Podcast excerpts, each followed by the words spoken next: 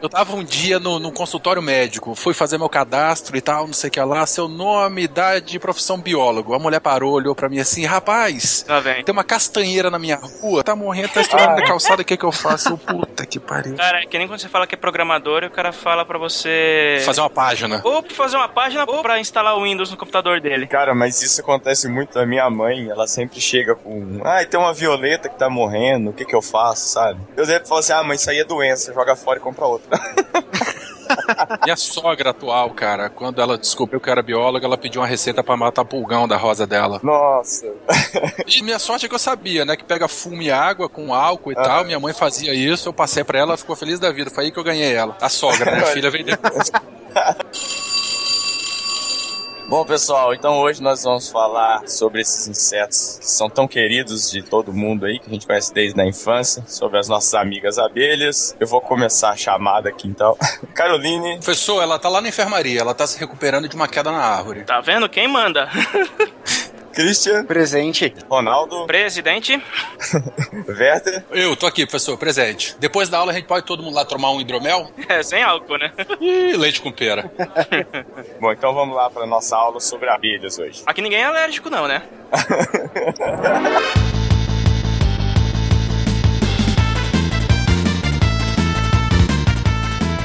Aqui é o Christian de São Paulo SP e The Beast, not the Beast! Aqui de Vila Velha, Espírito Santo, eu sou o Werther e assim como as abelhas, estagiário, trabalho o tempo todo. Aqui é o Ronaldo de São Paulo e olha o tanto de sofrimento que o ser humano está disposto a passar só pra adoçar a vida. Aqui é o Giovanni de Varningen e eu quero saber por que, que as abelhas são queridinhas e os marimbondos não. Nossa, Marimbondo faz mel? Tá explicado.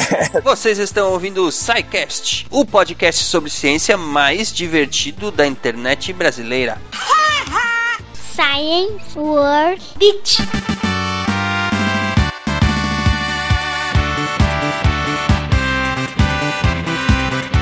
Muito bem, ouvintes, bem-vindos à diretoria, sessão de recadinhos do SciCast. E olha só quem está aqui comigo hoje, o prefeito da podosfera brasileira, Thiago Miro! E aí, Thiago? É, rapaz, cara, que foda tá aqui, velho. Um prazerzão. Sidecast dos melhores podcasts atualmente, disparado, velho. Tô muito feliz de estar aqui, tá falando com você. E quero já logo mandar um beijo pra estrela em nome do Vitor Snaga, que me implorou pra dar, mandar esse beijo pra ela. Muito bem, Thiago. O Thiago tá aqui hoje porque ele é nosso parceirão aí da- das interwebs, né, Thiago? Zactov. E ele é lá do Mundo Podcast. O que, que é o Mundo Podcast, Thiago? O Mundo Podcast, ele é um site, como o próprio nome diz, ele é totalmente dedicado à mídia podcast, né? Então, pra quem ama podcast, lá tem podcast pra você ouvir, tem podcast que discute a mídia podcast, tem artigos, textos, é, alguns mais é, simples, outros até bem mais complexos, discutindo a mídia, e também tem tutoriais. Então, é, eu tornei o Mundo Podcast um site pra quem gosta de ouvir podcast, pra quem gosta de ler sobre podcast e pra quem quer criar um podcast. Olha, eu acho muito bacana esse trabalho que tu faz aí, porque ele é um trabalho de muita base, assim, sabe? Tipo, ah, você tem que explicar pra um ouvinte novo, por exemplo, o que, que é o podcast, né, cara? E vamos vendo, não é uma tarefa fácil explicar isso. Você pode apelar pra velha máxima, podcast é um programa de rádio na internet, mas não é bem assim, né? E tem vários artigos lá que eu, que eu referencio, assim, regularmente do, do mundo podcast, que são, são coisas, assim, que faz desde o básico, do que, que é o podcast, até como assinar, o que é um agregador, acho bem bacana isso aí. É, e o que eu mais me recompenso do que é feito no mundo podcast, o que, o que é mais recompensador pra mim é, é justamente que ma- mais difícil do que ensinar o que é um podcast pra quem não conhece é quem quer criar um podcast e começar do zero, né? Sem ter nenhum tipo de conhecimento. Quando eu comecei há três anos, há quase quatro anos, na verdade, é, a única fonte de informação que eu tinha era o Metacast, que era sobre a edição de podcast. Sobre a publicação e todos esses trâmites de programação que existe, como feed, não é? Que é o que mais complica, não tinha nada. O feed, ele na verdade, o feed é a representação do demônio na mídia podcast. É, infelizmente ele é necessário, né? é um mal necessário, mas o que dá de problema, né, cara? Dá muito problema. Felizmente, atualmente, além dos tutoriais, a gente tem ferramentas também que facilitam muito. Tem um feed que nunca vai dar erro, né? É verdade. E, enfim, o que mais que vocês fazem lá pelo Mundo Podcast, Thiago? O meu xodó, que é o, o meu podcast, né? Como tudo começou, que é o Telecast, que ele começou como um podcast mais copiando o Nerdcast, e com os tempos nós fomos tomando a própria cara. E hoje ele é mais um podcast de literatura barra comportamento. A gente varia entre essas duas temáticas. E se eu gostaria de indicar um, um episódio, dois episódios, um mais recente que eu considero melhor que já fizemos, que foi sobre a Clarice Lispector e um episódio sobre suicídio. Nós abordamos a temática suicídio com participação de psicólogos e apesar do nome meio pesado, não é um, um episódio pesado de ouvir. Muito bem. É quase um serviço aí, mais ou menos que a gente tenta fazer de vez em quando no SciCast, né? Que ele vai informação bem clara sobre os problemas que as pessoas enfrentam no, no dia a dia, né? Claro, eu imagino, do ponto de vista do SciCast, é, vocês receberam um feedback de alguém que se inspirou a estudar mais, ou se inspirou a tomar uma carreira carreira científica deve ser recompensador para é, muito, é, é, Por enquanto, é o nosso único pagamento, na verdade, né? É ver que as pessoas estão, estão recebendo a informação ali e que essa informação ela tá sendo útil na vida deles, né? Isso, no ponto de vista da gente, quando a gente lançou um episódio sobre o valor da vida ou sobre o suicídio, é, ter as pessoas literalmente abrindo o coração e contando tudo, seja por e-mail, seja publicamente nos comentários, foi extremamente recompensador pra gente. Podcast é, é, é, é muito bom fazer podcast por causa disso, porque ele é pura paixão, você não ganha dinheiro com ele, mas você não quer parar de fazer. É, exatamente.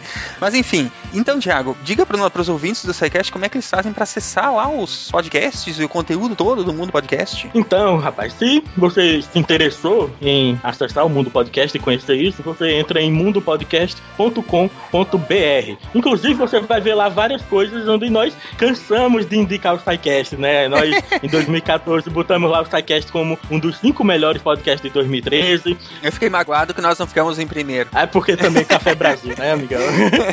Café Brasil é alguma estrada, né, cara? Pô, e eu sou o beat do Luciano Pires total. Luciano Pires é super gente boa. Outro dia ele citou o SciCast lá no, no, Café Brasil. Nossa, o Luciano Pires é demais. Muito bom.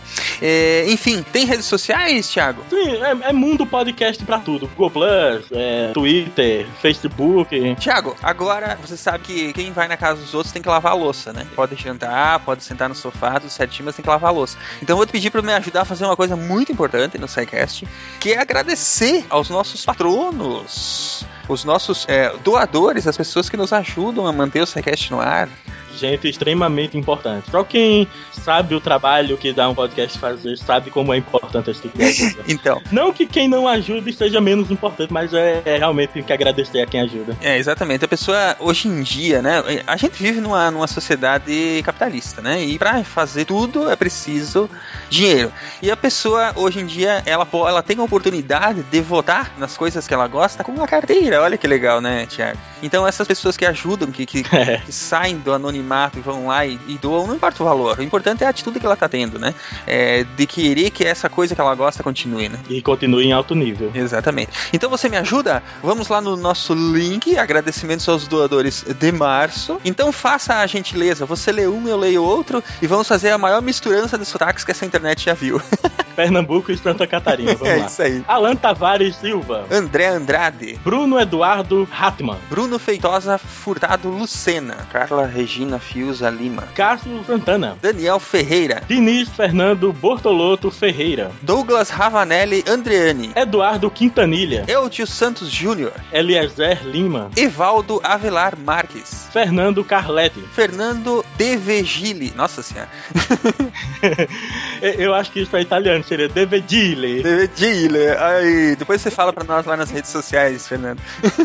Gabriel de Oliveira. Gregory Robert Fadilha. Inaldo do Nascimento Magalhães. João Cláudio Souza Bessa. José Antônio Oliveira de Freitas. Parece lista de reformatura, né, cara? Leandro Correia dos Santos. Leonardo Alexandre de Carvalho. Márcio Martins. Matheus Machado da Silva. Natan Coutinho Carnelhos. Noberto Wag. Wage. Alguma coisa. Mais um que vai ter que falar pra nós como é que é. Paulo Henrique da Costa Barros. Rafael Forte. Olha uma empresa. Reformaonline.net. Temos também o Renato Aguiar. E o Renato Carvalho. Ricardo Yuji Mizzi. Rodrigo de Paula Fontes. Rogério Almeida. Ronaldo Siricaco. é cada sobrenome, cara. Rosenclever Gazzoni. Tarik Fernandes. Eu conheço o Tarik. Conhece, né? o cara ajuda a fazer o programa e ainda doa, cara. Isso é um cara especial. Thales Francisco Souza Sampaio Alves dos Santos. Nome quilométrico. Tiago Fagundes Torres. Tiago Rafael Roferber. Vinícius Emerquer. Vinícius Gomes Moreira. Vinícius Queiroga. Eu também sei quem é o Vinícius Queiroga. Olha aí. Vinícius Zucarelli. Washington Ferreira Lins Neto. Werther Krollin. Isso, o Raiferter também é colaborador do, da, na produção do SciCast. E por último, não, mas não menos importante, Wesley Machado. Muito bem, esses são os nossos queridos patronos, nossos doadores, os amigos do Pause que nos ajudam a manter o SciCast no ar. Muitíssimo obrigado a todos vocês, vocês são os campeões e não há como expressar a nossa admiração a não ser agradecendo mais uma vez a, a essa atitude de vocês que ajuda o SciCast a permanecer no ar, a ser produzido, a pagar servidores e tudo mais. Muito obrigado de coração, gente. E lembrando que se você não está na lista, você pode fazer parte dessa lista de patronos de pessoas bacanas que ajudam o SciCast a ser produzido e a ir ao ar toda sexta-feira, invariavelmente, através da nossa, do nosso botão de doações que tem aí na página do SciCast. Procurem lá nos, nos menus, tem um botãozinho lá, doações, um menuzinho chamado doações, onde vocês podem doar qualquer valor através de PagSeguro e PayPal. Muito obrigado novamente, gente. E agora vamos ao nosso programa, a, que hoje está muito um, doce, por assim dizer, não é? Manda um abraço para os nossos ouvintes, Thiago, e é isso aí. Muito obrigado pela presença, muito obrigado pela companhia e nos vemos por aí nas internets. E muito sucesso para todos nós. Um beijo, abraço, queridos ouvintes do Saquest. Partiu o episódio. Até mais, gente. Eita, eu devia mandar um beijo pra minha mãe, né, meu pai, pra, especialmente Isso, você. manda um beijo pra mãe, um beijo pro pai, um beijo pra você.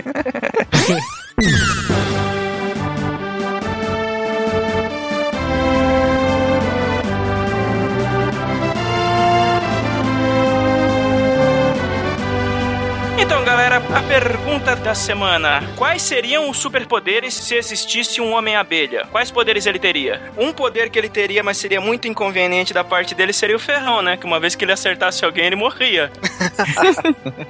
É, isso é verdade. Assim, só pra deixar claro, a abelha não pica, né?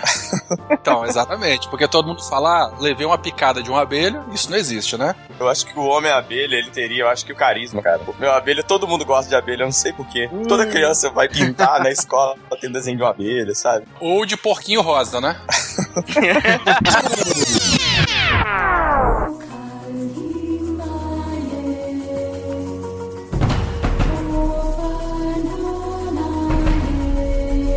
Em uma savana africana, um grupo de coletores de comida busca uma caça para alimentar a sua aldeia, mas os grandes animais se encontram afastados. Um homem primitivo se atenta ao comportamento de um mamífero que quebra uma caixa cheia de insetos e come um líquido dourado. Curioso, esse homem prova e sente o sabor adocicado desse novo alimento. Provavelmente sentiu algumas ferroadas também. Não sabemos em qual cultura nem quando começamos a nos alimentar com mel, mas essa hipótese é mais aceita atualmente. Quando nos seus mais distantes sonhos o homem poderia conceber que pequenos insetos poderiam produzir um alimento tão rico em calorias e nutrientes. Além disso, esse mesmo ser tem um trabalho muito importante na natureza, como a polinização de flores, que são capazes de serem letais aos humanos. Esses seres são tão peculiares que serão foco deste SciCast.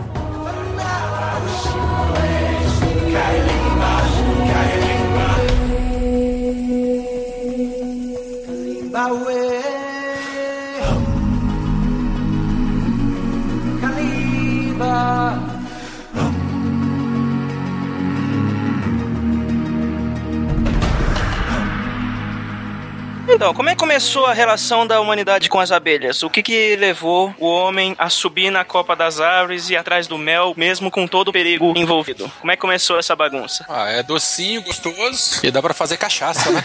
Sempre tem o álcool envolvido, né?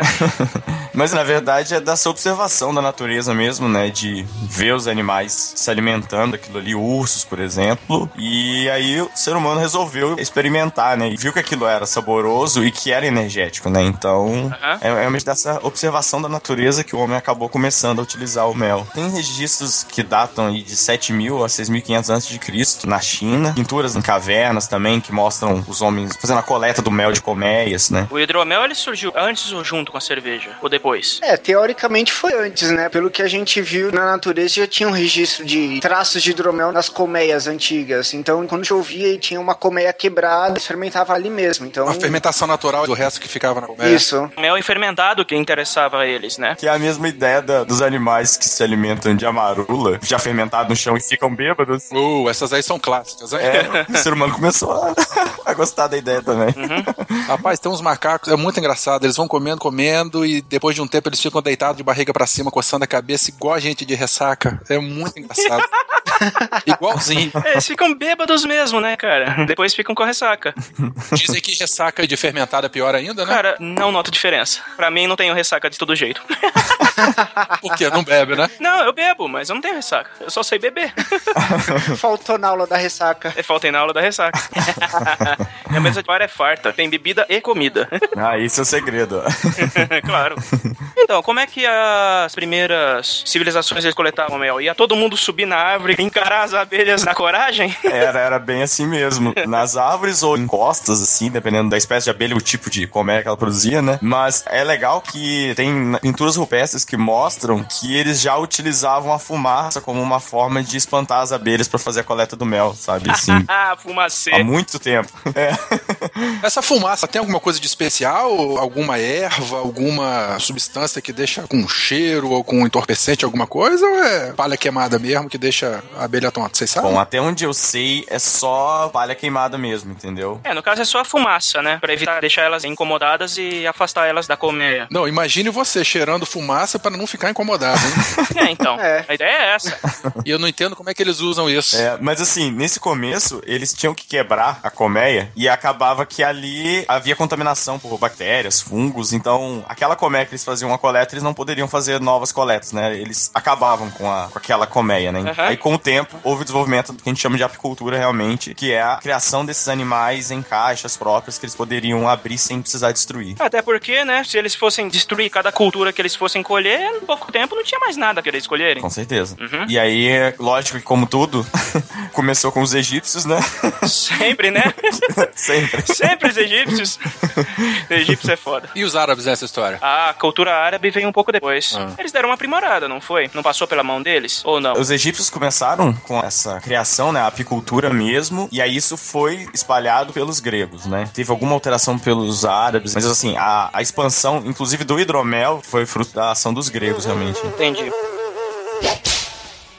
Ah, sim, a caixinha bonitinha, arrumadinha agora, ela foi inventada no século XVI pelo americano Lorenzo Langsdorff, que é o modelo que a gente utiliza até hoje, assim, né? Então ele criou esse novo modelo que tinha essa entrada superior e que permite que você faça coletas sucessivas sem destruir a, colmeia inteira. Então é bem recente mesmo isso aí, né? O modelo atual que a gente usa é recente, tem menos de 200 anos, não é isso? Mas antes eles já usavam aquelas caixas de barro ou vasos assim pra tentar manter alguma coisa. Agora o atual mesmo que a gente mais usa foi só no século XIX. Uhum. É, até porque você tem que fazer de uma forma que mantenha a colônia viva. Você tem que cuidar da rainha e das abelhas em si para que elas mantenham a estrutura da colmeia funcionando mesmo depois da coleta do mel, né? Então tem que ser um negócio muito bem feitinho. Temperatura, tudo mais. Tem que ter uma disponibilidade de flora boa próximo da onde as colmeias estão instaladas. Tem tudo isso, né? E daí a praticidade desse método de cultivo, porque pode mudar as colmeias de lugar, Uhum. dependendo da temporada, da floração, Isso. né? Dependendo do tipo de mel que você quer produzir, Aham. dependendo com a época do ano aí das plantas que estão ao redor. E dá pra ir planejando a produção ao longo do tempo. Isso. Você vai retirando aqueles favos, né? Aqueles compartimentos, enfim, deixa um tanto pra abelha, o restante você pega em garrafa. E é um processo bastante bonito também. Não sei se vocês já viram aí, a retirada do mel daqueles favos lá é bastante bonita. Eles raspam a parte de cima dos favos pra poder soltar o mel, coloca naquela centrífuga, vai girando, o mel bate lá, vai escorrendo. É bastante bonito, bem legal. Aliás, vamos tentar derrubar um mito aqui, Porque todo mundo fala que o mel verdadeiro, que é esse que vendido com favo, ele tem que cristalizar. Outros dizem que não tem que cristalizar. Qual é a verdade? Alguém sabe? Olha, até onde eu sei, qualquer mel cristaliza. Ah, olha aí. Depois a gente bota em banho-maria e ele volta a ficar líquido de novo. Exato, é. Porque se ele não cristaliza, é porque ele não tem açúcar natural. Por um mel que não é totalmente puro, pra ele chegar a não cristalizar, ele teria tantos outros produtos ali que você perceberia que ele não era um mel puro só de provar, sabe?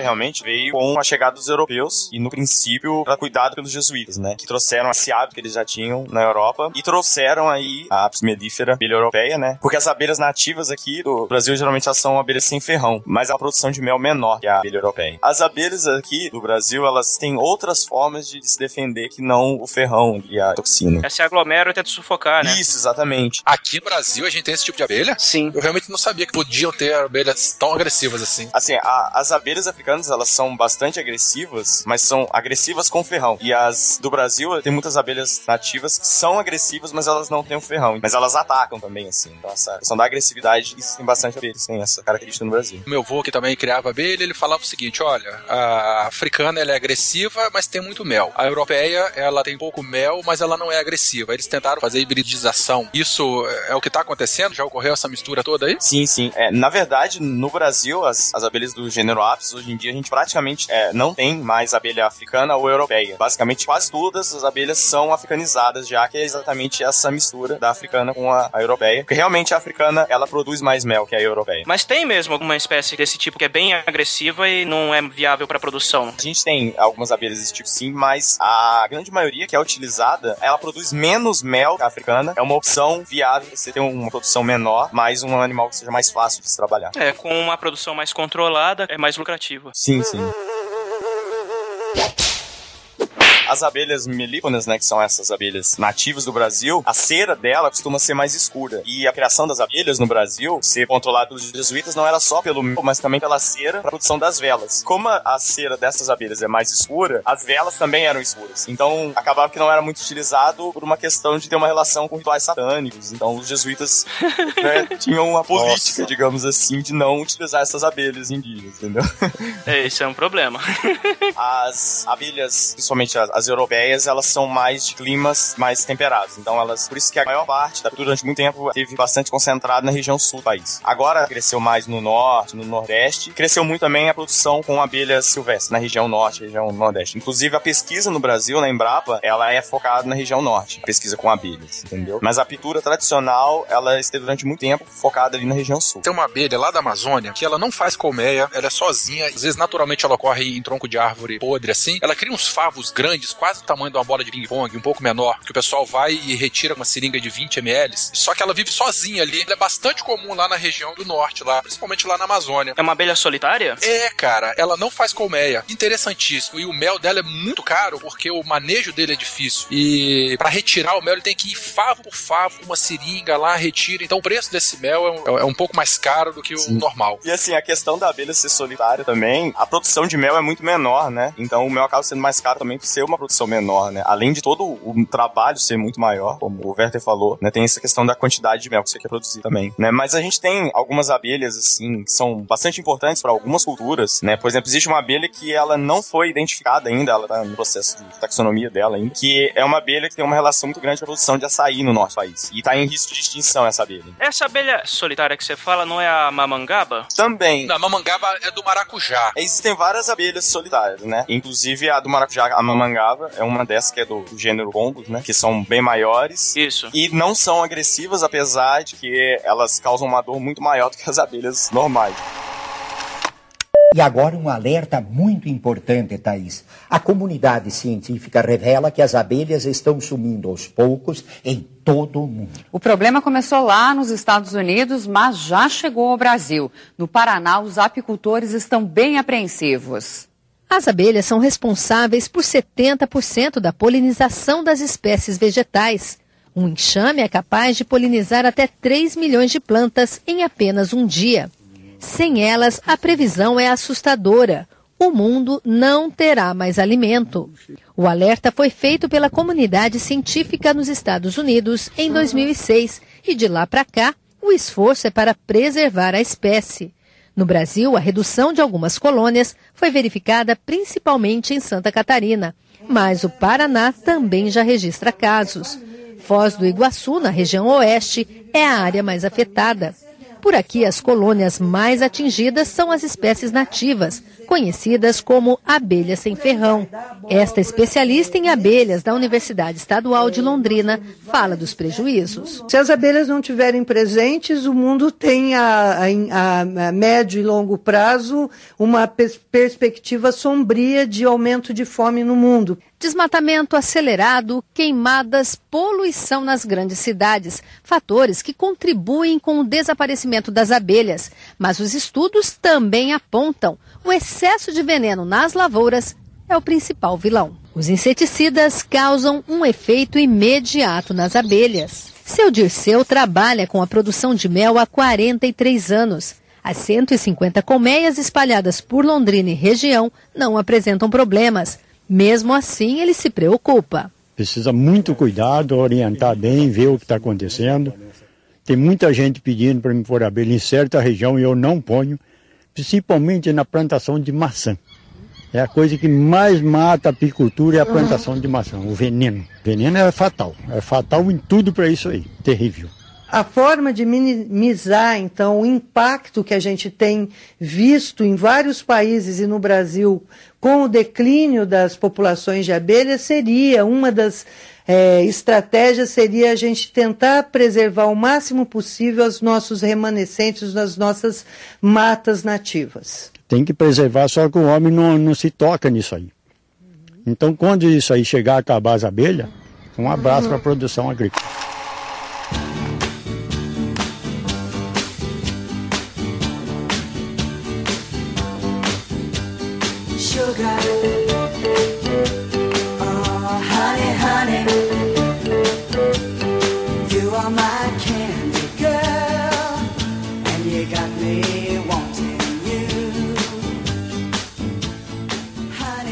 Não formam colmeias. Das espécies que a gente tem, a maior parte são abelhas solitárias mesmo. É, ela forma um ninho dela, cria aquela larva dela ali sozinha. Só tem o macho e a fêmea. Não é como a organização das colmeias, que tem uma variação assexuada, que é a operária. Isso. Ela bota os ovos dela e deixa na flor. E, e também produz mel, não produz? Em pequena quantidade. A mamangava, eu sei que ela faz os ninhos em troncos de árvore, né? Ela faz um buraco no tronco de árvore seca e ali é onde é o ninho dela. Uhum. É bem típico. Uma questão de serviços ecossistêmicos, especificamente dessa abelha, da mamangava, ela é utilizada em cultivo do maracujá e como ela faz a polinização e é uma relação espécie dependente, o maracujá dessa abelha, estima-se aí que os agricultores eles podem economizar a torno de 33 mil reais de mão de obra se essa polinização fosse feita à mão, com encargos, com funcionários e tal, que mostra a importância ecológica, né, da biodiversidade como um todo e aí especificamente dessa espécie, desse gênero, na verdade. Né? Isso é uma coisa que se fala muito em biologia da conservação, que é o valor intrínseco da biodiversidade como um todo, né? Por que que vale a pena a gente manter uma área de mata, de floresta intacta, né? Sim, sim. Então, mais e mais artigos vêm sendo publicados é, a respeito disso, em que a gente consegue estimar monetariamente o valor de se manter a biodiversidade intacta. E isso ajuda bastante a quebrar esse mito de que a biodiversidade é você abraçar árvore, não é isso? Acampar numa praia deserta é, e fumar maconha o dia inteiro. Então, existem esses valores diretos e indiretos da biodiversidade e eles vêm sendo discutidos e publicados ainda mais. E assim, o maracujá é uma coisa interessante que ele precisa realmente desse tipo de abelha que é maior, pela posição da antera. Se for uma outra abelha que visita a flor, ela não consegue. Então, o problema de você ter outras abelhas, que é essas outras abelhas vão, visitam a flor e não tem mais néctar, então a mamangava não visita aquela flor e aquela flor acaba não sendo polinizada, entendeu? Você tem esse problema aí sim também. É um competidor, né, cara? Entendi. E uma outra cultura também muito importante, que está diretamente ligada a essa questão das abelhas, é o tomate, que o tomate não é polinizado pelas abelhas do gênero Apis. Pela morfologia da flor, para que o pólen se desprenda, a abelha tem que vibrar a flor. Então, são outras abelhas nativas que fazem esse serviço. E até pra gente mostrar que as abelhas nativas têm uma importância muito grande também para culturas importantíssimas pra gente. A abelha faz parte de todo o ecossistema e ela é importantíssima para manter o equilíbrio da natureza, cara.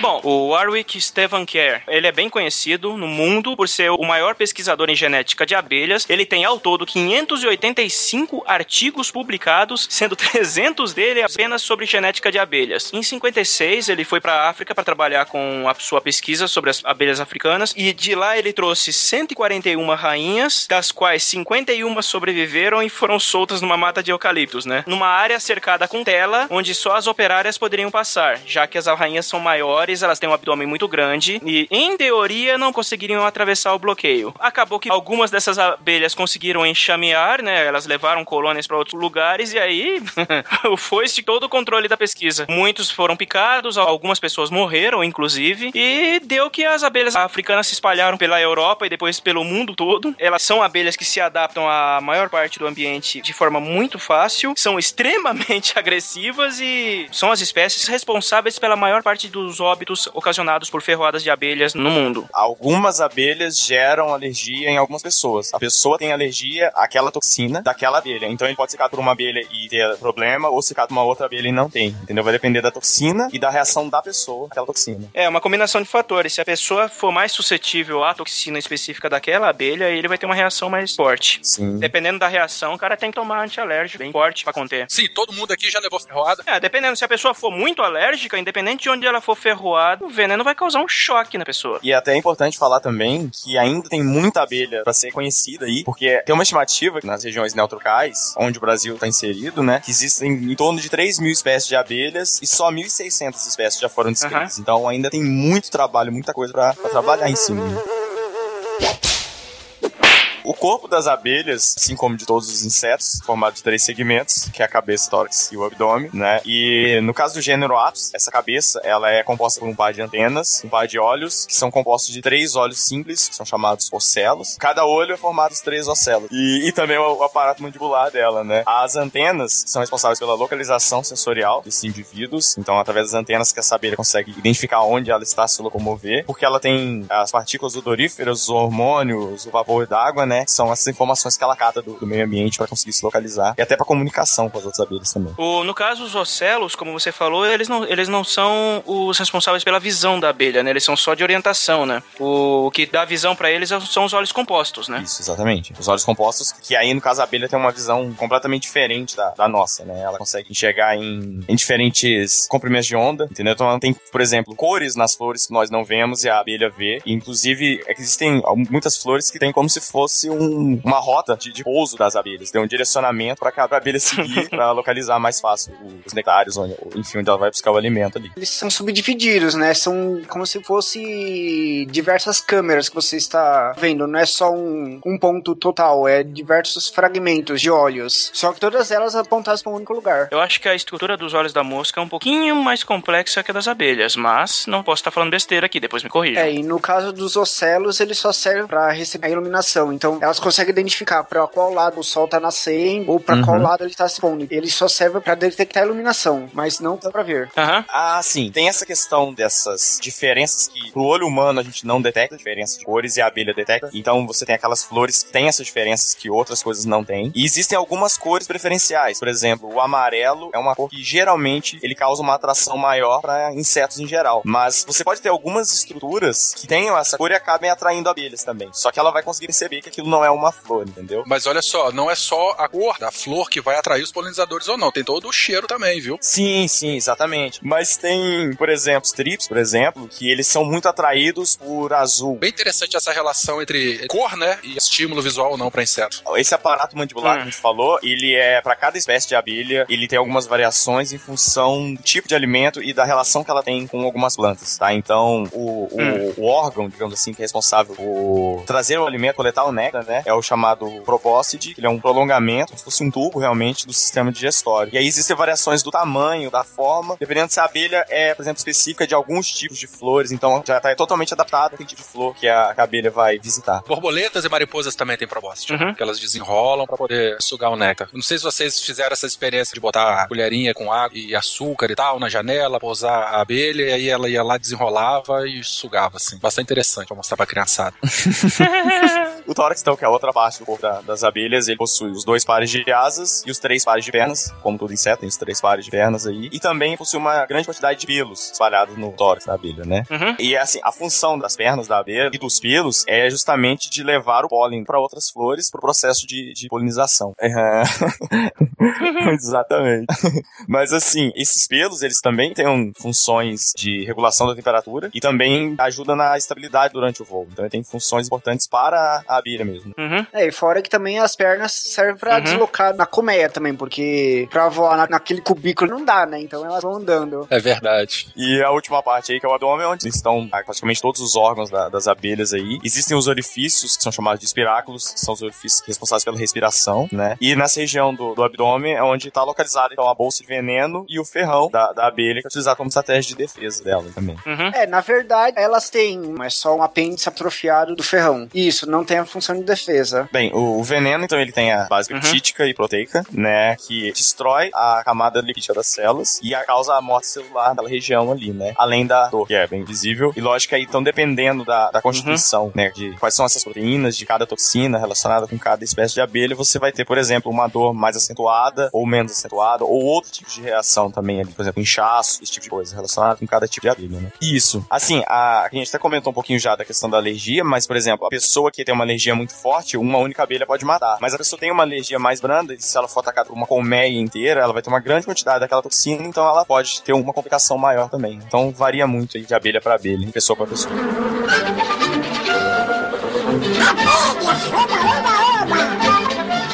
Então, sobre a estrutura das colmeias aqui, quem é que sabe dizer como é que as abelhas se organizam pra fazer uma pequena cidadela funcionar direitinho, melhor do que qualquer cidade humana? Alimento constante. É uma forma de proteção, né? É. Unidos venceremos? Também sucesso é produtivo. É mais válido geneticamente pra elas ah, se reproduzirem do que ter a sua própria colmeia e sair por aí. Uhum, entendi. É, no caso da organização, as castas da, da colmeia, que a gente sabe que tem três tipos. Tem a rainha, que é a fêmea, que é fértil, o zangão, que só serve pra reproduzir, e a operária, que é assexuada, né? O caso da operária, ela só é assexuada porque ela não expressou um gene devido à forma que a larva foi alimentada, não é isso? exatamente. As operárias são alimentadas com mel ali e as, as abelhas rainhas são alimentadas com a geleia real, né? Então o desenvolvimento até da abelha rainha ocorre em 16 dias. Entendi. Já de uma operária em torno de 20 dias. O que, que a geleia real tem de especial que vai formar ou a rainha ou a operária lá? Acho que a gente pulou essa parte. É. Então, assim, a constituição da geleia real é diferente. Agora, se isso realmente tem algum efeito que os cosméticos dizem aí, né? Igual o leite que vem com ferro, sabe? Tem acréscimo de ferro ali, só que não ajuda em nada. Verdade. É, mas a realidade é um pouco mais cruel, né? Porque, inclusive, mais de uma larva, ela é alimentada com a geleia real e a primeira que nascer mata a segunda, né? Isso, exato. É. Mas, assim, esse... a mesma coisa que acontece com formigas, com cupins, né? Isso aí caso a rainha morra, né? Na colônia. É, é. Isso.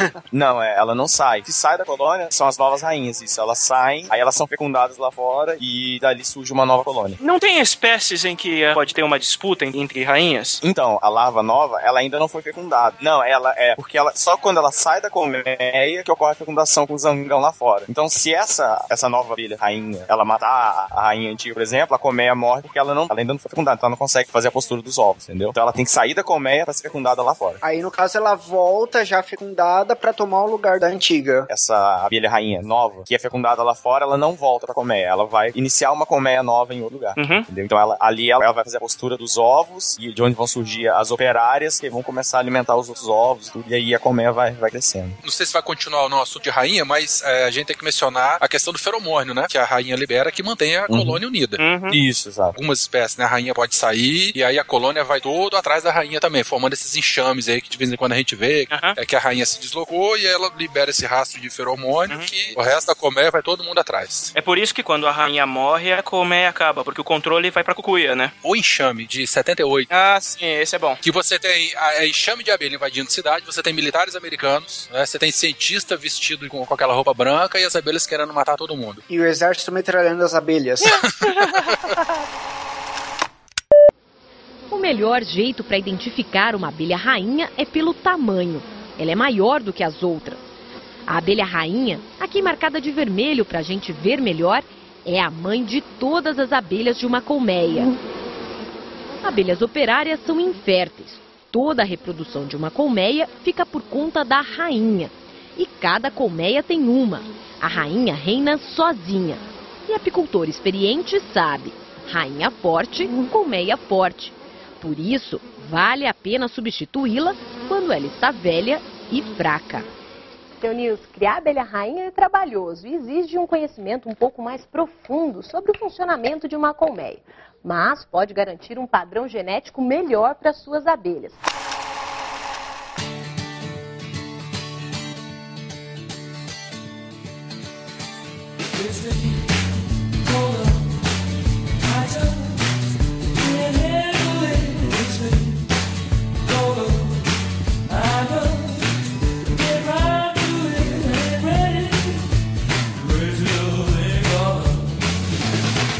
Sobre a organização da colmeia em si, a comunicação da- das operárias, como que elas fazem para trabalhar, como que elas fazem para comunicar as outras, onde, onde que tem, onde eles acharam uma uma safra nova de, de flores para fazer mais mel, esse tipo de coisa. É, então, quando a, operária ela encontra uma, essa fonte de néctar nova, aí ela comunica às outras abelhas que ali tem uma, uma, uma fonte de, de, mel- de, de néctar ainda, né? Pra isso ela faz o- como se fosse uma, uma dança, né? Que, que é a, que é conhecida como Woggle Dance, que no... Isso. Não, não é Google Dance. hein?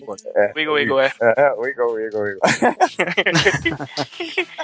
Verdade. E assim, a, a dança da abelha é muito complexa, assim, porque ela faz. Assim, todo mundo já viu, né, uma abelha chegando numa flor e ela fica rodando ali, né? E ela faz exatamente. é, é, ela, ela faz esses movimentos ondulatórios numa, numa direção e depois ela faz uma curva e depois fica repetindo as ondulações. E isso é o que passa para as outras abelhas, a- essa dança dela, a- onde tá a- aquela, aquela, aquela fonte, né? E aí, dependendo de como ela faz essa- essas curvas e essas, essa dança dela, ela passa exatamente a localização. Então, por exemplo, né, a, a- tem a característica da dança, né? Por exemplo, posicionamento da, da colmeia em relação ao solo, isso é importante, né? Então, aí que o Christian falou lá do- dos ocelos ser usados para que lado que o sol tá nascendo, lá o sol tá se pondo, tem uma relação também, né? Então, por exemplo, se a, a fonte, a fonte de alimento é localizada num ângulo de 45 graus em relação ao sol, a, a dança segue esse ângulo de 45 graus, entendeu? Então, é, é, bem, é bem complexo realmente a forma como essa dança é, é feita. E também o tempo que dura, essa- e o número de ondulações que são realizadas em relação com a distância que o alimento tá da, da colmeia, né? E é isso que é a forma com que ela vai passando as outras, encontra uma flor nova, ela passa para as outras operárias que ali existe uma, uma, uma nova fonte de, de néctar ali também. Ah, sim, tem um vídeo no YouTube sobre a, a dança do balanço das abelhas operárias. cliquem, vai estar no post, cliquem aí e vejam como é que elas fazem pra se comunicar na, na colmeia. Se você que não sabe dançar, aprenda a dançar com as abelhas. E esse é o método científico, porque tem um cientista que fala todo o método exato que ele fez. ah, como que ele fez? Ah, ele pega uns. Ele demorou acho que alguns anos pra fazer essa pesquisa, tudo, porque era todo detalhadamento, vendo. Porque ele tinha que colocar pro lado de fora a, a colmeia. Então teve que fazer umas colmeias de vidro, tudo, detalhe, tudo desse jeito, e filmou toda a gravação, o- a angulação da, dessa colmeia. Meu, é um trabalho ferrado que ele fez. Maneiro. Aí sim. Sim, sim. O zangão, que é o, o- o macho na colmeia, a, a, a operária e a abelha rainha, a diferença delas é basicamente da forma de alimento, né? Que gera um tipo de abelha ou outro. Mas elas são todas é, Diploides. provenientes, isso, são diploides provenientes do, do ovo fecundado pelo zangão. Já o zangão, ele é proveniente do ovo não fecundado. Então, ele só tem material genético da mãe e ele é haploide. Então, essa é a, a diferença. Exato. Ele não tem. Ele não. Quer dizer, ele, independente do que ele se alimentar ou não, como ele é de um ovo não fecundado, ele vai, vai gerar um, um zangão invariavelmente. Sim, é. Mas, ah, mas o, o zangão, ele é alimentado de, de pólen também, né? Que É, né? A geleia real é muito cara pra, pra gastar com zangão. O mel- ele também não come mel, não. Nossa, o restante que se dane, né? É, o restante são os zangão. O zangão é o restante, né, cara? São os machos mesmo. E aí, assim, Na verdade, todo mundo se ferra, só os privilegiados que, que são escolhidos pela geleia real. Ah, não, ah, sim, cara, mas no caso aqui, na natureza, é, a gente sabe, né? Na, na, na natureza selvagem, o, o- o macho geralmente é o que se ferra mais. É, e ou você come ou você é comido, cara. Então sempre alguém vai se ferrar, não tem jeito.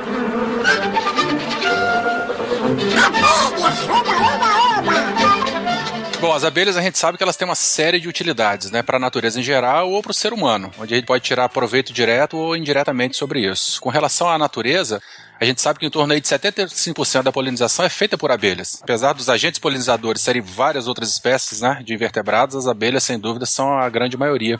E que é o caso aí, né? Outros 10% são outros insetos, tá? E tá faltando um pouquinho de porcentagem aí, que são outras causas aí. Vento, chuva, essas coisas. Mamíferos também, né? A gente tem aí morcegos, frugíveros, beija-flor, essas outras coisas Outros animais também. Uhum. É, a gente sabe também que eh, não é só o mel, né, que é um benefício aí para que, as abelhas não têm, mas é a, a- a polinização como um todo, né? Porque se não tiver polinização, não tem troca de, de- de- não tem produção de fruto, não é isso? E aí as árvores frutíferas, até os, os, os animais que se alimentam desses frutos aí também não, não teriam o que comer, tá? É, além disso, essas árvores não teriam nem reprodução e nem multiplicação, da maioria das plantas em geral. Tô falando árvore, mas de plantas como um todo. Até na, na produção de grãos também, né? Se você não tem polinização, você não vai ter formação de semente, né? Então, mesmo que não seja sim. produção de, de frutos, mas... E uma coisa aí que, o- que o Verto falou de, de animais, tem, por exemplo, uma planta no cerrado que ela é estritamente, a, a, a produção dela de fruto, que é como lobeira, ela produz um fruto que é a principal base de alimentação do lobo-guará. Está diretamente relacionada com algumas espécies de abelhas. Então, você tem um impacto muito grande em algumas espécies de animais, ali, né? Tem uma relação direta. Então, né? a- esse fruto aí ele tem uma importância relativa na alimentação do, do lobo enorme, não é isso? Mas esse fruto é de uma planta que só é polinizado pela abelha. Então, um- Isso. uma quebra nesse elo aí, nesse elo não, né? Na verdade, ou, ou se, se a planta sumir se a abelha sumir, a gente tem uma externalidade aí que a gente chama, né? Uma outra espécie que está indiretamente ligada nessa cadeia aí que vai acabar sofrendo. Bom, a gente sabe que essas abelhas elas trabalham muito mais que os outros insetos, né? Trabalham o dia todo, né? É, não, não sei se existe ou não abelha noturna, mas enquanto tem sol aí, as abelhas elas estão aí sobrevoando, polinizando. Tanto que elas dependem da luz do solar para poder indicar a- a- o caminho aí, né? Entre a colmeia e o, e o, e o local aí de colheita da- da- do, do néctar aí. Os pelos das abelhas, é isso? Elas servem também para como uma, uma para armazenar uma carga extra de pólen, não é isso? É, enfim, é, é como se fosse um agente que maximiza aí ou melhora o transporte do pólen entre a planta e, e a colmeia. E tem como objetivo justamente isso, armazenar a maior quantidade de pólen possível, não é isso? Bom, e aí quando elas, elas acham, né, quando elas selecionam uma fonte de, de néctar ou de pólen, elas vão lá intensivamente até esgotar essa fonte. E aí elas, é, quando termina todo, todo o suprimento desse local, eles, elas acabam migrando para outra planta, para outra, pra, enfim, para outra árvore, para a procura de novas, de novas é, flores aí carregadas. É, Uhum. E nessa aí elas acabam fazendo um- uma é, é, a polinização, né, isso? De, de grandes áreas, promovendo aí a, a- a- aumentando a variabilidade genética, enfim, das de mesmas espécies distribuídas em grandes áreas, é isso? Porque elas estão do lado de cada morro, esgotaram a, o mel e, e- e pó- mel não, na néctar e pólen daqui, elas acabam migrando para novas áreas, levando o pólen daqui para outras regiões, aumentando a variabilidade genética, a diversidade genética, na verdade, das plantas aí que estão associadas aí, que, que, que são frequentadas aí pelas abelhas. E para o ser humano, não é isso? É, depois que eles conseguiram domesticar as abelhas, é, a gente conseguiu ter um suprimento constante de mel. Não só o mel, mas dos subprodutos, né? Da, da, da geleia real, da, da, da cera do favo, enfim, creme para cabelo. e isso, isso, isso, valores diretos, né? Mas como eu já havia comentado lá, existem todos aqueles valores indiretos também da presença dos polinizadores, que é justamente o aumento da oferta de alimento. Agricultura, nós temos mel, nós temos cera, nós temos geleia real, nós temos o que mais que nós temos? O pólen, né? O pólen também. O pólen realmente que é armazenado. Produtos feitos a partir do pólen, né? Então você tem, por exemplo, cosméticos feitos a, a partir de pólen, extraídos de colmeia, né? Tem o própolis também, né? Própolis é, é um derivado, não tem? Isso. Não, o própolis, na verdade, é. As abelhas elas extraem resinas e utilizam o própolis pra. Quando você tem, por exemplo, a quebra da colmeia, então como se fosse um cimento ali. Elas fecham, Aham. né? E, e isso tem uma ação é, contra bactérias, enfim, contra uma variedade de micro-organismos, porque realmente é feito pra proteção da colmeia, né? Então é utilizado na, na medicina, né? Própolis. Sim, sim. Ah, é verdade. Antibacteriana, é. E também tem o, o aluguel, né? De, de abelhas, pessoas que têm colmeias e levam as colmeias em, em lavouras para que ocorra a, a polinização ali. Então, por exemplo, em maracujá, em tomate, isso é, mas principalmente em maracujá isso é comum. As pessoas criam aquelas abelhas e levam e soltam na, na- numa área, né? E cobram por isso, pra, pra ter essa No, no café também tem isso, viu? No café, cafezal também, tem Tem, tem bastante Sim, também disso tem. também. sim. Você utilizar uma abelha para fazer a polinização do seu cultivo, você chega a economizar aí algumas dezenas de milhares de reais Uhum. é, do que se você tivesse que pagar um funcionário. é, Isso não vai acontecer. Enfim, até hoje não aconteceu, né? Mas se tivesse que pagar para alguém fazer isso, é, tem alguns estudos aí publicados, vai ter link no post aí de- desse artigo, que teria que ser gastos algumas dezenas de reais para que esse mesmo serviço fosse feito. Então é um serviço de graça que as abelhas fazem. É, de graça naquelas, né? Porque tem gente que aluga elas. é, exato. É, e além disso também tem aquele, aquela galera fissurada que usa as abelhas pra decoração, né? E Não, sim. Tudo, né? elas fazem taxidermizam as abelhas, colocam num, num, num cristalzinho, alguma coisa assim, pra deixar bonitinho a casa. É, e além disso também a gente utiliza pra pra pesquisa, né? Educação, pesquisa. E em que cada vez mais é, escolas e faculdades vão deixando as, as suas caixas e levando os alunos para conhecerem e, a- e aprender tudo sobre os esses animais no- na natureza mesmo. Como elas funcionam, como que, que elas produzem o mel, tudo isso daí. Não, como é só para exemplificar alguma coisa bem pequenininha, é só um. É local mesmo. Pode até ser numa, numa sala fechada, mas. num ambiente fechado, mas eles utilizam isso para educar melhor. Nós estamos aqui na Avenida Capitão Índio Bandeira e nós somos chamados pelos comerciantes locais que nos disseram que o enxame de abelhas tomou conta aqui desta árvore. Estamos chegando aqui pertinho agora para ver. Olha aqui no buraco, olha a quantidade de abelhas. Ai, ai, tô sendo ferroada. E isso já aconteceu com várias, várias pessoas, inclusive que passaram por aqui. Olha, a situação realmente tá, tá complicada. Já ligaram para o Corpo de Bombeiros, já ligaram para a Secretaria de Meio Ambiente, mas até agora nada foi feito. Gente, dói demais. A picada da abelha, olha. Levei duas ferroadas. Não é a primeira, eu não sou a primeira pessoa que, que estou picada aqui. Muitas pessoas que passaram por aqui, ai, já foram ferroadas também.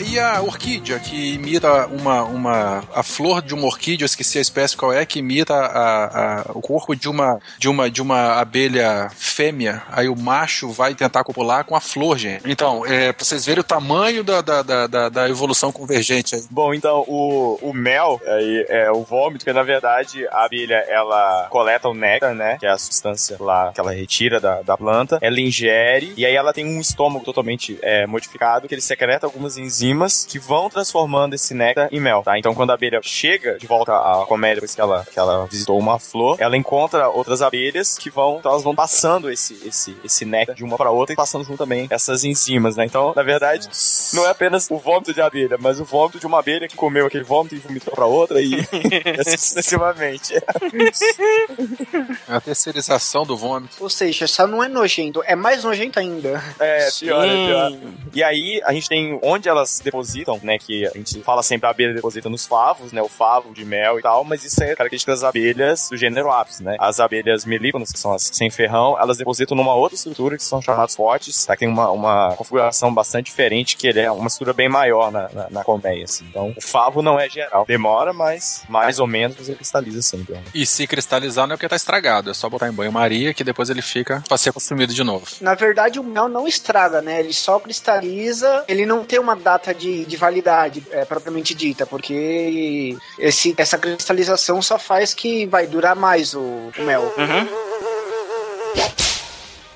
A, a cera sem ser a nossa que a gente produz, ela é feita pela, por uma glândula no, que fica localizada no abdômen das abelhas. Ela é, é- normalmente ela é líquida e assim com o contato do ar ela vai se cristalizando, ela vai ficando mais sólida no, no meio externo. E ela é, ela é composta de açúcares e gordura. E é utilizada principalmente para formar toda a, Os favos, né? a colmeia. Todo o favo, tanto a parte interna quanto a parte externa da colmeia. Colmeia. E o que a gente adora mastigar também é como se fosse um chicletinho, né? Quando compra um pote de mel com, com favo. Sim, sim, sim. Isso. Ai, meu Deus do céu, adora, ele adora mel. Você nunca mastigou um, um favinho, não? Aquele potezinho de. Mas o mel é vômito de abelha. O que pode ser pior que isso? Então, Faz Proteína. Então, sobre como, como qualquer ser vivo da face da Terra, é óbvio que as abelhas têm seus inimigos naturais, o seu, ela tem o seu lugar reservado na cadeia alimentar, então ela tem seus inimigos e seus competidores. E não são, digamos assim, como nos desenhos animados, os ursos. são, ou- são outros, né? Sim, isso é alimento de mel, sim. Cara, eu vejo o urso ser mais viciado em salmão do que mel. Ah, sim. É, o Zé Comé É, fica. Zé É, Comé então. fica mesmo. O também. Exato. Então, eles comem eventualmente, mas não que eles só se alimentam de mel, que eles utilizam como principal fonte de alimento. Eles utilizam como complemento só. Então, sobre os inimigos naturais, o que, que a gente tem? Um dos principais são outras abelhas, né? São competidores naturais, principalmente nos territórios onde as colmeias se instalam, não é isso? Isso, exatamente. Tem, tem as abelhas que invadem uma colmeia pra roubar o, o, o alimento dali, né? Tem, que são conhecidas como abelhas de rapina, né? Que realmente elas invadem ali. Tem, e tem uma que é bem conhecida, que é a abelha limão, porque ela libera um odor parecido com limão, realmente, né? E esse cheiro deixa as outras abelhas atordoadas. Ela é a inimiga natural da- das abelhas jataí, são umas abelhas nativas do Brasil, sem ferrão também. Então, Ah, isso falta já volto. cachaça, né? Mel, limão. É, mel limão, pronto. Fechou. E só jogar um pouquinho de água, porque fermenta tudo na colmeia, né? Aí já tá. É, chacoalha, joga cachaça, chacoalha colmeia. Uhum. Então, outro- outros predadores naturais que eles têm. Os ursos são um deles. Os texugos também costumam atacar bastante a- as colmeias. Os próprios humanos, no caso. Se bem que a gente aprendeu a, a cultivar e o, o que a gente consome delas, né? Mas eu- eu- inicialmente nós também éramos predadores. E, então, tem outros, outros, os sapos, as aranhas, os pássaros, também são grandes predadores das abelhas. Mas isso quando elas estão em voo, né? Na, na, na, na atividade por arragiamento. Sim, sim, sim. Essas aí eles, porque eles atacam mais as operárias quando elas estão buscando pólen. Isso aí. Uhum. Então, que mais, que mais que tem? O, as melíponas. É, as melíponas enfrentam mais os problemas das formigas, não é isso? Tem também é, uma série de micro-organismos, né? Bactérias, principalmente, que, principalmente em áreas de produção e mediacultura, o principal problema é bactéria, entendeu? Que, que dizimam totalmente a, a, a colmeia lá, assim. Então, vários, mas também tem vários fungos, outros lá. assim.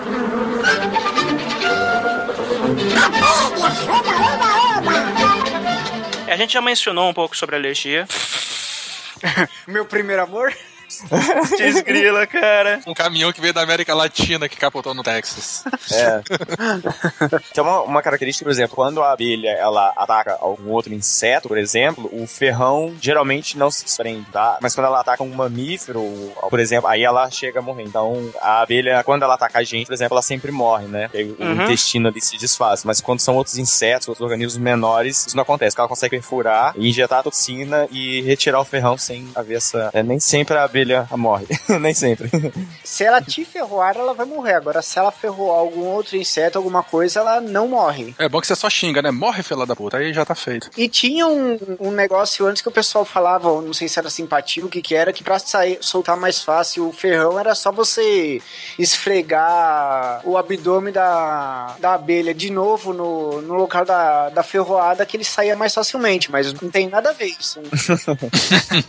É porque o organismo, o, o sistema, o sistema imune, ele libera uma grande quantidade de estamina no, no- no organismo, né? Então, a estamina, ela... Por isso que causa até o, o- o inchaço, que é na, na área da, da picada, né? Porque pra Uhum. haver essa neutralização da, da, da toxina, então a, a estamina, ela, se ela for muito elevada, a pessoa tem uma reação alérgica grave aí, ela pode acabar fazendo com que a pressão sanguínea caia muito rápido, né? Então, por isso que a pessoa tem que realmente ter essa, essa injeção de antihistamínico, alguma coisa pra evitar esse, esse problema. Ou então também a gente pode citar aquele filme lindo do, do Nicolas Cage, o, o Sacrifício. Que ele é ferroado por diversas abelhas e a mulher até aplica um antistamínico nele pra ele voltar a respirar pra ele ser sacrificado depois. Uhum. As abelhas sem ferrão são parentes próximas das abelhas. Também vivem em colmeias e suas larvas se alimentam de pólen e mel. Mas suas colmeias feitas de cera geralmente encontram-se no solo e são menores. Visitando as flores, a abelha sem ferrão, assim como as outras, favorece o transporte do pólen e logo a polinização. As vespas se parecem com as abelhas. Algumas vespas, como a vespa social, vivem em colônias. Seus alvéolos são construídos com papel feito da madeira. As vespas adultas alimentam-se de néctar, mas as larvas são alimentadas com insetos. Com seus três pares de patas, abelhas, vespas e abelhas sem ferrão são insetos. Com corpos esbeltos, daí a expressão cinturinha de vespa, e dois pares de asas unidas por uma membrana. São insetos da ordem Hymenoptera.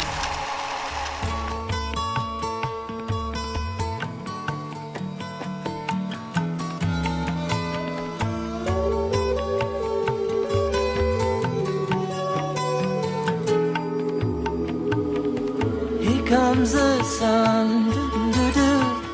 Here comes the sun. I say it's alright. Little darling, it's been a long, cold, lonely winter. as abelhas não estão retornando para as colmeias, né? Então as operárias saem e simplesmente não voltam. E isso começou a explodiu realmente em 2007 no- nos Estados Unidos e no Canadá. E hoje em dia sabe-se que isso está acontecendo no mundo inteiro, né? É um problema bastante grave nos Estados Unidos, Canadá, na Europa, na África do Sul. E no Brasil já está sendo constatado também esse desaparecimento das abelhas aí. É, mas o que tá acontecendo? Então, existem e surgiram ao longo do tempo várias teorias possíveis de explicar. O que se tem hoje em dia, inclusive, a- o Brasil faz parte da, da pesquisa, existe uma rede internacional de instituições estudando isso, e no Brasil várias universidades e Embrapa também estão nessa rede. E o que se tem hoje em dia é que é, na verdade, a junção de vários fatores. Um fator principal é a questão de desmatamento mesmo, tá? Então você tem um enfraquecimento da- da- da- das colmeias, porque você tem uma grande quantidade de áreas de lavoura, e quando não está na época de florescimento, você também não tem outras fontes alimentares para as abelhas. Além disso, é a questão de alguns inseticidas, principalmente os neonicotinoides, que são inseticidas que eles podem causar uma desorientação no cérebro das abelhas, então elas não conseguem encontrar o caminho para voltar para a colmeia, tá? E também, por exemplo, essas colmeias, essas abelhas que são transportadas para fazer a fecundação, é, pra fazer a polinização em algum lugar, essas durante o, o transporte, elas são alimentadas com uma fonte de alimentação artificial. E isso também causa um enfraquecimento dessas colônias, né? Então, na verdade, existe uma série de fatores que agem juntos nessa, nessa, nessa queda aí da, desse desaparecimento de abelhas realmente, né? E, por exemplo, nos Estados Unidos a situação é bastante grave, assim, e tem estados que, por exemplo, 70% das, da- das abelhas desapareceram, né? Isso foi verificado, por exemplo, principalmente nessas pessoas que, que utilizam as abelhas para transportar para algum lugar, e eles começaram a perceber que havia essa diminuição muito grande, né? Mas é, existe também um impacto disso em abelhas nativas no, no mundo inteiro, né? E aqui no Brasil os estudos são voltados muito para essas abelhas nativas, assim, também. Avaliar qual o impacto que está acontecendo com essas abelhas é, daqui da gente, não só as abelhas utilizadas na África. Aqui já detectaram, mas num nível bem menor do que nos Estados Unidos, por exemplo. É, porque daqui a pouco vai começar a rarear, né? Sim, sim. Ou talvez por isso a gente ainda não percebeu, que eu acho que é talvez até pior, sabe? A gente ainda não se deu conta do que tá acontecendo aqui também. É, porque o problema tá mascarado, né? E aí, quando você der conta, já, já vai ser tarde demais. Isso. Porque então, as abelhas nativas estão sumindo por essa junção de fatores também, entendeu? Os, os- esses novos inseticidas, da questão de desmatamento. Só que como a gente não cria essas abelhas, a gente não tá percebendo essa, essa, essa queda, esse desaparecimento, né? E assim, tem uma outra coisa que as culturas no Brasil que são muito dependentes de, da polinização de abelhas, como é a abóbora, a melancia, por exemplo, e o próprio maracujá, né? É, não são dessas abelhas do gênero Apis. Então, geralmente são outras abelhas que a gente não monitora. Então, mais uma vez, a gente não sabe muito bem o que tá acontecendo, entendeu? Mas pode ter um problema grave aí também ocorrendo aqui. É, e outra coisa também que a gente pode estar. não, não está percebendo o sumiço das, das abelhas que a gente conhece, mas as abelhas nativas daqui a gente mal conhece as, as espécies que a gente tem aqui. Então. Pode ser que a introdução dessas outras espécies podem ter gerado um decaimento das que a gente, a gente poderia ter aqui no, no Brasil e como a gente não, não- nunca, é, nunca descreveu, vai ficar sem descrever mesmo, não conhece. É, e, e, bom, já, já que tocamos nesse assunto, isso não é só de abelha, né? A gente está passando por uma crise da biodiversidade, que a gente chama, que a extinção de espécies, a velocidade de extinção está muito mais alta que a de, surgimento de novas espécies. E como o, o, o, Christian falou aí, né? O, é, muitas espécies que nem sequer foram descritas já são destruídas pela perda de hábitat que está sendo, que, que, enfim, que está ocorrendo na velocidade acelerada. Isso não só no ambiente terrestre, mas no ambiente marinho, é, em, em regiões é, em- de altiplanos, enfim, em tudo quanto é local. Nós estamos perdendo muitas espécies antes sequer que elas sejam descritas e descobertas. E é isso. E, assim, aqui no Brasil, até as, as medidas que estão nesse programa, de, dessa rede que o Brasil faz parte, lógico que está atrelado a alguns cultivos que são importantes economicamente para o Brasil e tem uma relação com polinização por abelhas, né? Então, algodão, canola, tomate, até a castanha, castanha do Pará, agora é castanha do Brasil, né? Mudou o nome.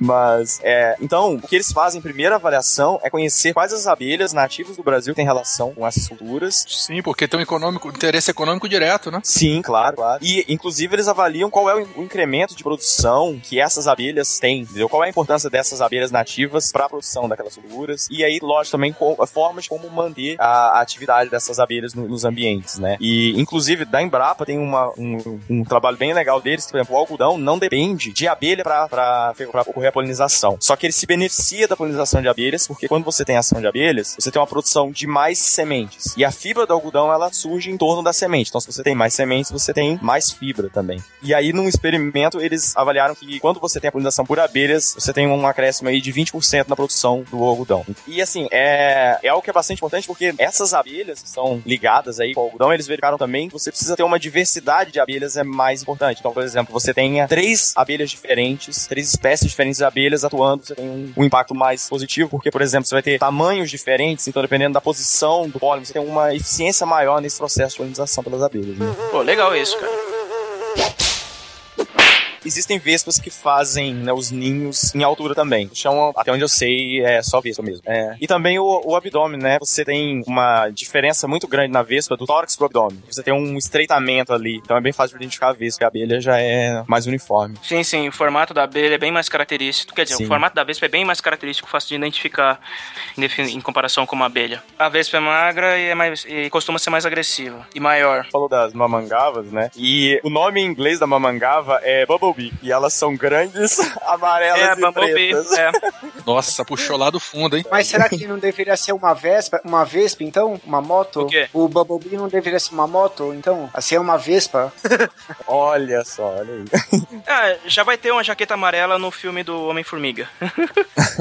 É. Mas tem um jeito indireto de descobrir se é vespa ou abelha também. Se ela te picar e morrer, é abelha. Se ela picar e não morrer, é vespa. Então, Ah, mas ela vai morrer com certeza porque vai levar um tapão em cima também, né? Tem isso. Verdade. Mas e a sensação de você desforrar nela também? É. Um belo palavrão. Mas, cara, mas a vespa tem o risco de você levar outra ferroada na hora que você mata, né? Você Sim. bate, você toma outra.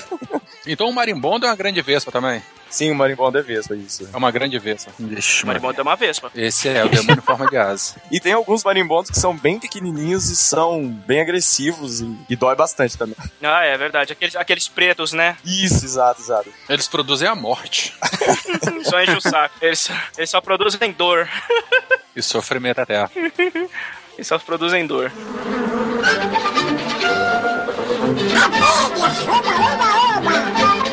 Então, é, só um último comentário. É, o, pesquisa, o professor, pesquisador de Wash, da Washington University School of Medicine, o Dr.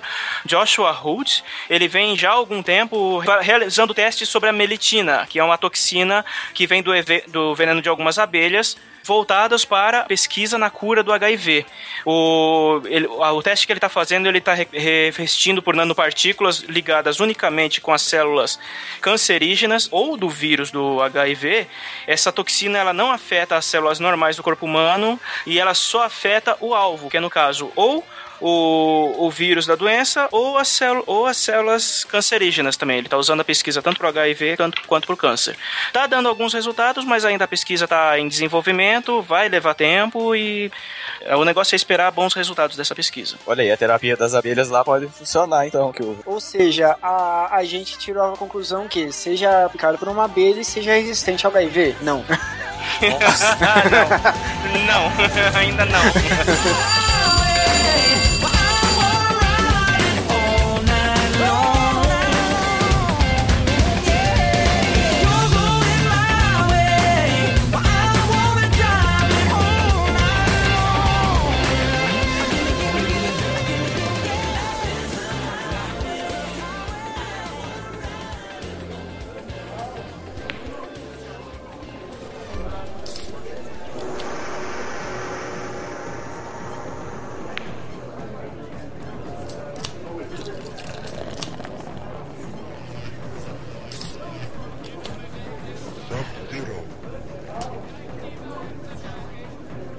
Então, galera, nós estamos mais uma vez aqui no bar adjunto da faculdade, do, da Universidade do SciCast, para a nossa leitura de e-mails tão esperada por vocês. Então, Carol, vai ficar com o primeiro e-mail? Você vai ficar só na coquinha mesmo? Só na coquinha, coquinha zero com é, gelo e açu é, gelo e açúcar, olha eu. É porque tem pouca já, né? Põe mais que tem Coca pouco. zero não tem, tá? Ó, Coca zero com gelo e limão, por favor. Meu Deus do céu. Eu vou pedir umas batatas também pra acompanhar aqui, né? Batata é uma boa ideia. Eu- Eu vou acompanhar a Bel na Coca. Então, beleza, vamos lá. Então hoje a gente vai ler. é, eu vou ler o que vai ser provavelmente o e-mail maior, o maior e-mail que a gente já recebeu no SciCast. Vou estar lendo ele hoje. É, Respira, respira. Sim, vai ter três páginas de e-mail.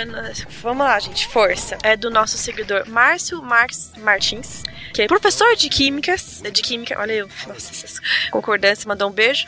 Professor de química, daqueles que adoram uma explosão. 39 anos de Santa Maria. Daí ele fala assim: Caros amigos do SciCast, bom, insira aqui o seu período de dia preferido, dia, noite, tarde. Aqui agora é de noite, então boa noite, né? Boa noite. É, gostaria de escrever esse segundo e-mail. O primeiro eu escrevi para parabenizá-los pelo aniversário do podcast. O Simar me deu um migué dizendo que leu e respondeu todos. Estou esperando até hoje a resposta daquele e-mail. boa, Silmar, muito boa. Mas Aqui, enfim. esse, esse caiu atrás de um armário, depois a gente achou. Foi. É, então. Bom, querido Márcio, né? Você escreveu um, a gente não leu. Esse aqui tem três páginas, a gente vai ler. Estamos pagando mais do que a dívida. E estamos com juros e interesses e tudo mais. Essa mensagem é para fazer um comentário sobre dois programas que ouvi e que, como não podia de deixar de ser, gostei muito. Podcast sobre água, aê, eu tô nesse. E o podcast sobre história da Grécia, é, os meninos estão nesse, né? Vocês estão aí, tudo nesse? Sim. É, aguentar o Marcelo de toga foi um, evento. Ah, cara. foi, né? Um, um momento muito bom, assim, desse request. É, obviamente que gostei de ambos e não vou me alongar mais sobre isso. O que eu gostaria realmente de dizer é que no podcast sobre a história, sobre a história grega foi comentado que a família do político Pericles, não aquele de- do, do esquenta, senhor pai. Bateria arrebenta. Eu não sei a música. Esquenta. Meu Deus do céu. É, a, gente, a gente tem que fazer um sidecast sobre o esquenta, porque eu vi um trecho na- no fim de semana que passou, e o Pericles passou embaixo de uma mesa. Eu quero entender cientificamente como ele conseguiu. Verdade. que tava na Maria Braga, ele provou e passa embaixo da mesa quando tem uma coisa gostosa, né? E ele conseguiu passar embaixo da mesa. Eu achei Verdade, aquilo Deus, magia, cara. sabe? É, não, a mesa que deve ser grande, cara.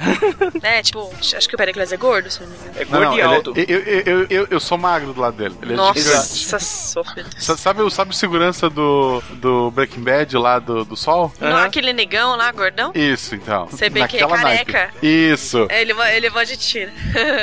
Enfim, então, o Pericles é, é, está no poder até hoje. A família do político Pericles está no poder até hoje.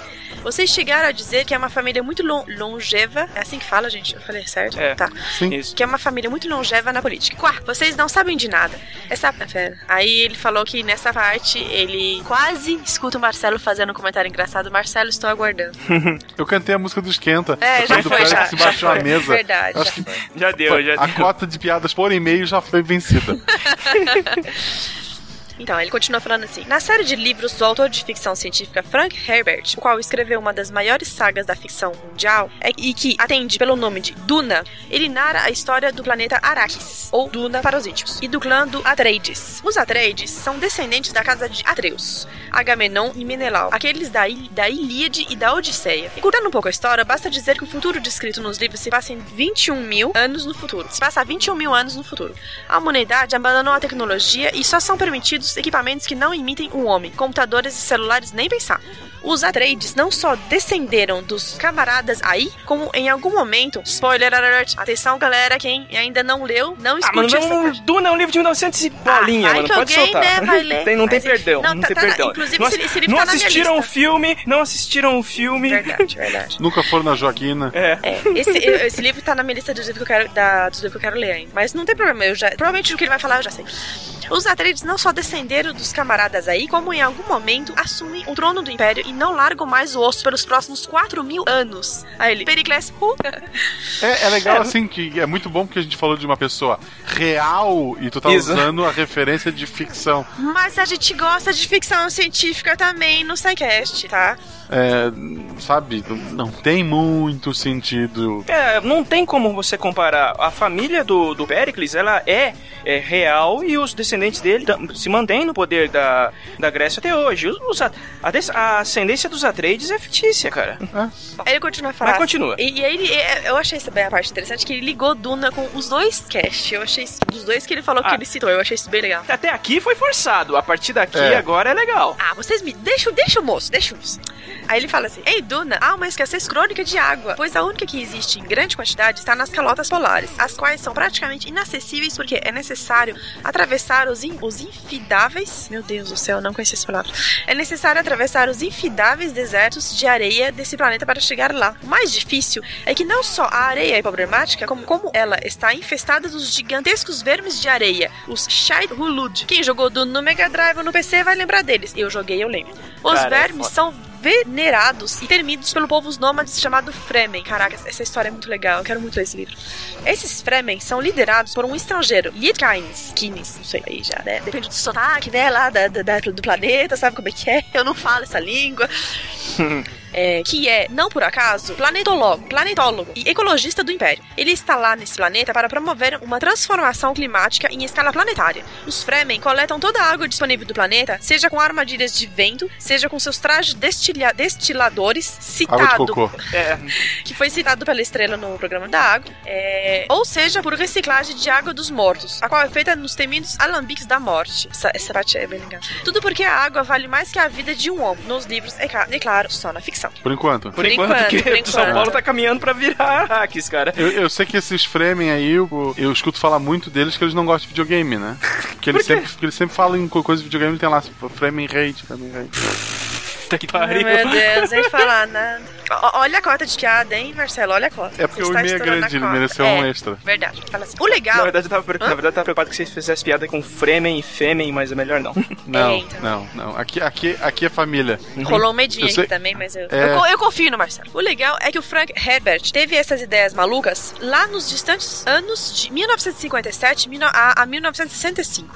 Ele foi incumbido pelo governo norte-americano para descobrir uma forma de evitar que os deser- desertos do norte do estado de Oregon avançassem. Ele estudou gramíneas que pudessem ser usadas para fazer este controle. Teve a ideia de escrever um conto sobre dunas e, pelo que parece, seu interesse por ecologia foi despertado. É, realmente é bem interessante essa história que o, que o nosso, nosso querido ouvinte está contando pra gente. Eu acho extremamente interessante que esse cara tenha pensado tudo isso na metade do século XX, numa época que ninguém pensava que um dia poderia faltar água no mundo. E aí está a minha conexão entre os dois cast. Olha só. É verdade. O legal de Duna, na verdade, não é nem a questão ecológica, que é importante, que é todo o tema, mas é a, é a trama política. É, é exatamente o que eu ia falar, cara. O foda de Duna é a trama política, cara. É. É, ali que você pira. A ficção científica boa tem uma trama política bem legal. Só que a Duna não foca muito na ficção científica, ela é quase uma ficção política. Ela é muito mais uma ficção política do que uma ficção científica. Na história narrada, o mais avançado que eles têm lá são são escudos de, de, de campo de forças. Não tem nem arma laser, porque não pode ter. Tá, é ficção política? tipo É uma ficção política. Tipo o Senado hoje no Brasil. tipo isso. Eu, eu gosto mais do Guardiões da Galáxia. É, então. Fique registrado. Só porque tem um guaxinim. Na categoria, mas ok, né? Como leitor ávido de ficção científica, tudo culpa do seriado Galáctica original, que assisti quando ainda nem sabia o que era ler e escrever, eu recomendo a série Duna, pois muitas das discussões ambientais ali apresentadas são atualíssimas. Ah, para finalizar, sei que está longo e vocês vão me xingar. Que isso, tô achando ótimo. Eu não. Eu gostei. Ah, não, não. Coisa muito bom, muito bom. Continue. Eu gostaria de dizer que ouço sempre durante minhas viagens para a cidade onde trabalho, três horas de viagem. Meu Deus, amigo, meu Deus. Eu rec- Nossa. Sim, cara, é bastante tempo. E recomendo aos meus alunos, tanto os da graduação quanto os do mestrado. Não sei se já consegui ouvintes para vocês, mas com certeza a propaganda é bem feita. Ah, obrigada, poxa. Ah, se não sabe se conseguiu ouvinte, eu não sei se ela vai bem feita. Ela é bem É, feita então. se conseguiu ouvinte. Sei lá. Né? Nossa, fala pra gente se a gente se conseguiu convencer alguns dos seus alunos a ouvirem a Isso, gente aí. alunos, mandem e-mail pra gente dizendo, ó, o professor indicou que ele dá um ponto. É, Pode, pode verdade. mandar. Na média. Isso, verdade. Na média. Porra, na média não. Não vamos sacanear, cara.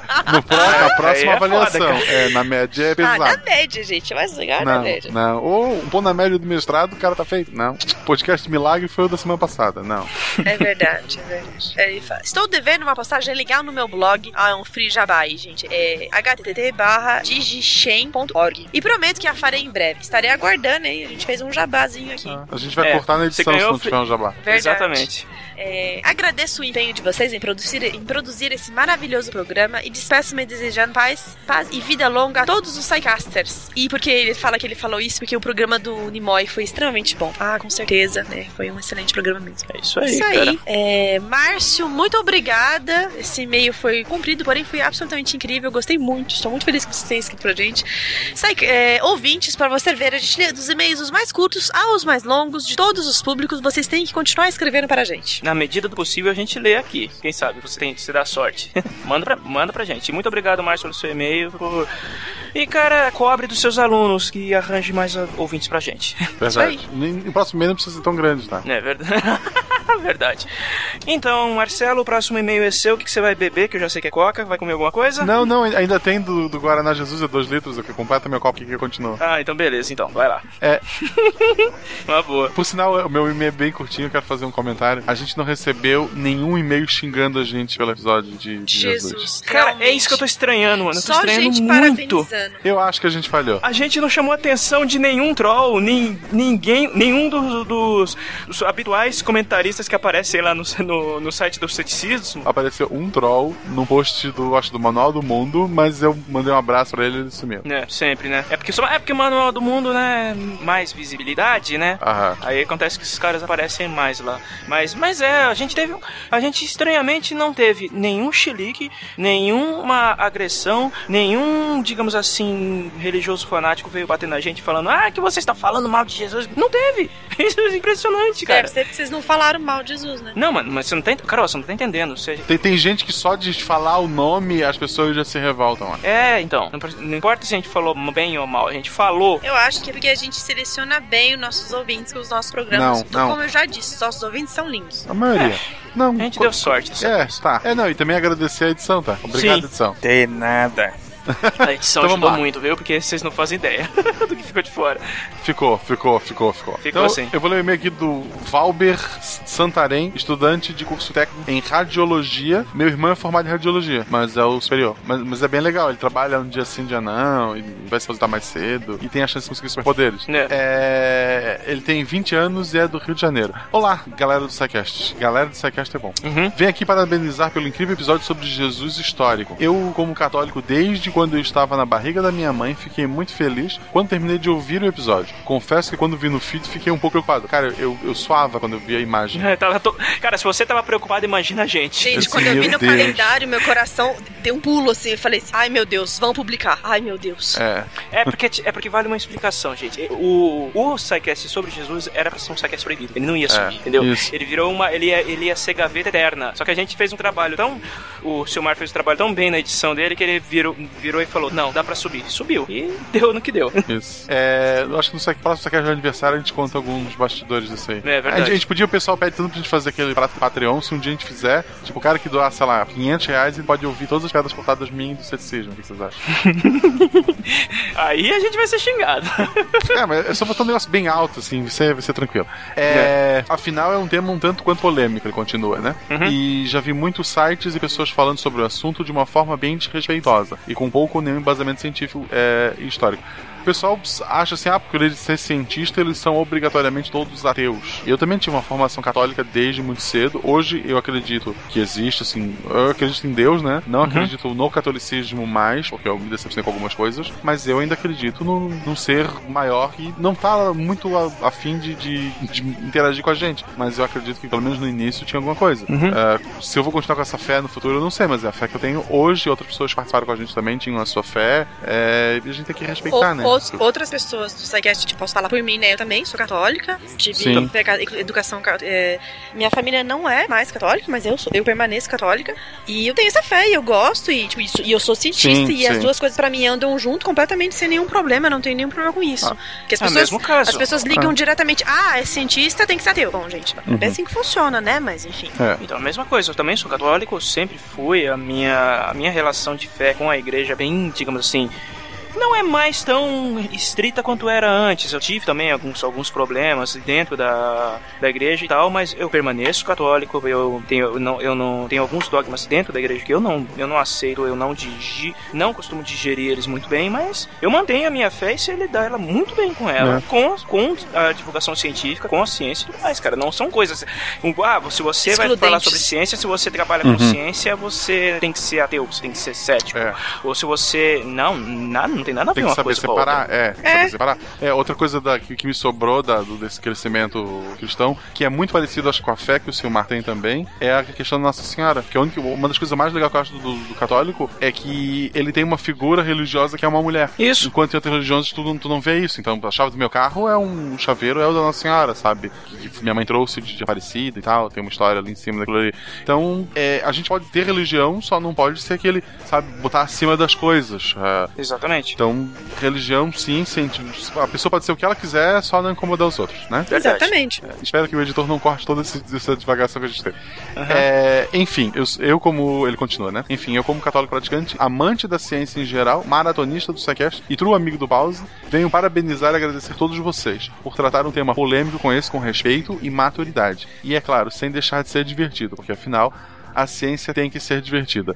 Exatamente, o que a gente fez ali da parte de Jesus não foi a parte religiosa, foi a parte científica, a parte histórica, aquela parte palpável. Que vocês acreditam, o que a, o que a fé de vocês. Uh, para a pessoa ter fé, ela não precisa de, da, da explicação ali, né? Então a gente cuidou da parte tátil, né? A parte de pode tocar. É, ele continua ali um grande abraço para toda a equipe do Sequest e fiquem com Deus. Muito obrigado, cara. Assim, valeu mesmo pelo, pelo teu contato. Sim, verdade. Muito obrigado, Valber, pelo seu e-mail. Muito Seu e-mail é muito importante Esses pra, feedbacks pra são- viu? é. Sim, e- é, ele tá, ele tá aqui para representar assim, muitos e-mails das pessoas que realmente aceitaram o, que- o que a gente fez, vieram de cabeça aberta e. É, e gostaram do SciCast sobre Jesus, é bem bom isso. Isso. Verdade. Ah, e é isso, gente. É, Nós vamos ficando por aqui. Eu vou continuar bebendo no meu hidromel, porque eu vou ter que beber por esses três aqui que quiseram ficar no refrigerante. É, e, e então ficamos por aqui. Até semana que vem, galera. Deem tchau, pessoal. Tchau, gente. Tchau, ouvintes. Tchau, pessoal. Beijos. Tchau. Falou, gente. Um Isso abraço. aí, Até pessoal. semana que vem. É, Ronaldo vai atrás hoje no carro, tá? Foi muito estranho querer sentar no passageiro, no carona. Ah, cara, você não- não conhece essa expressão pra carro de paulista? Não, não, aqui é Catarina. Vai no porta-mala. Não, aqui, mano, é mal, o quê? SciCast, porque a ciência tem que ser divertida.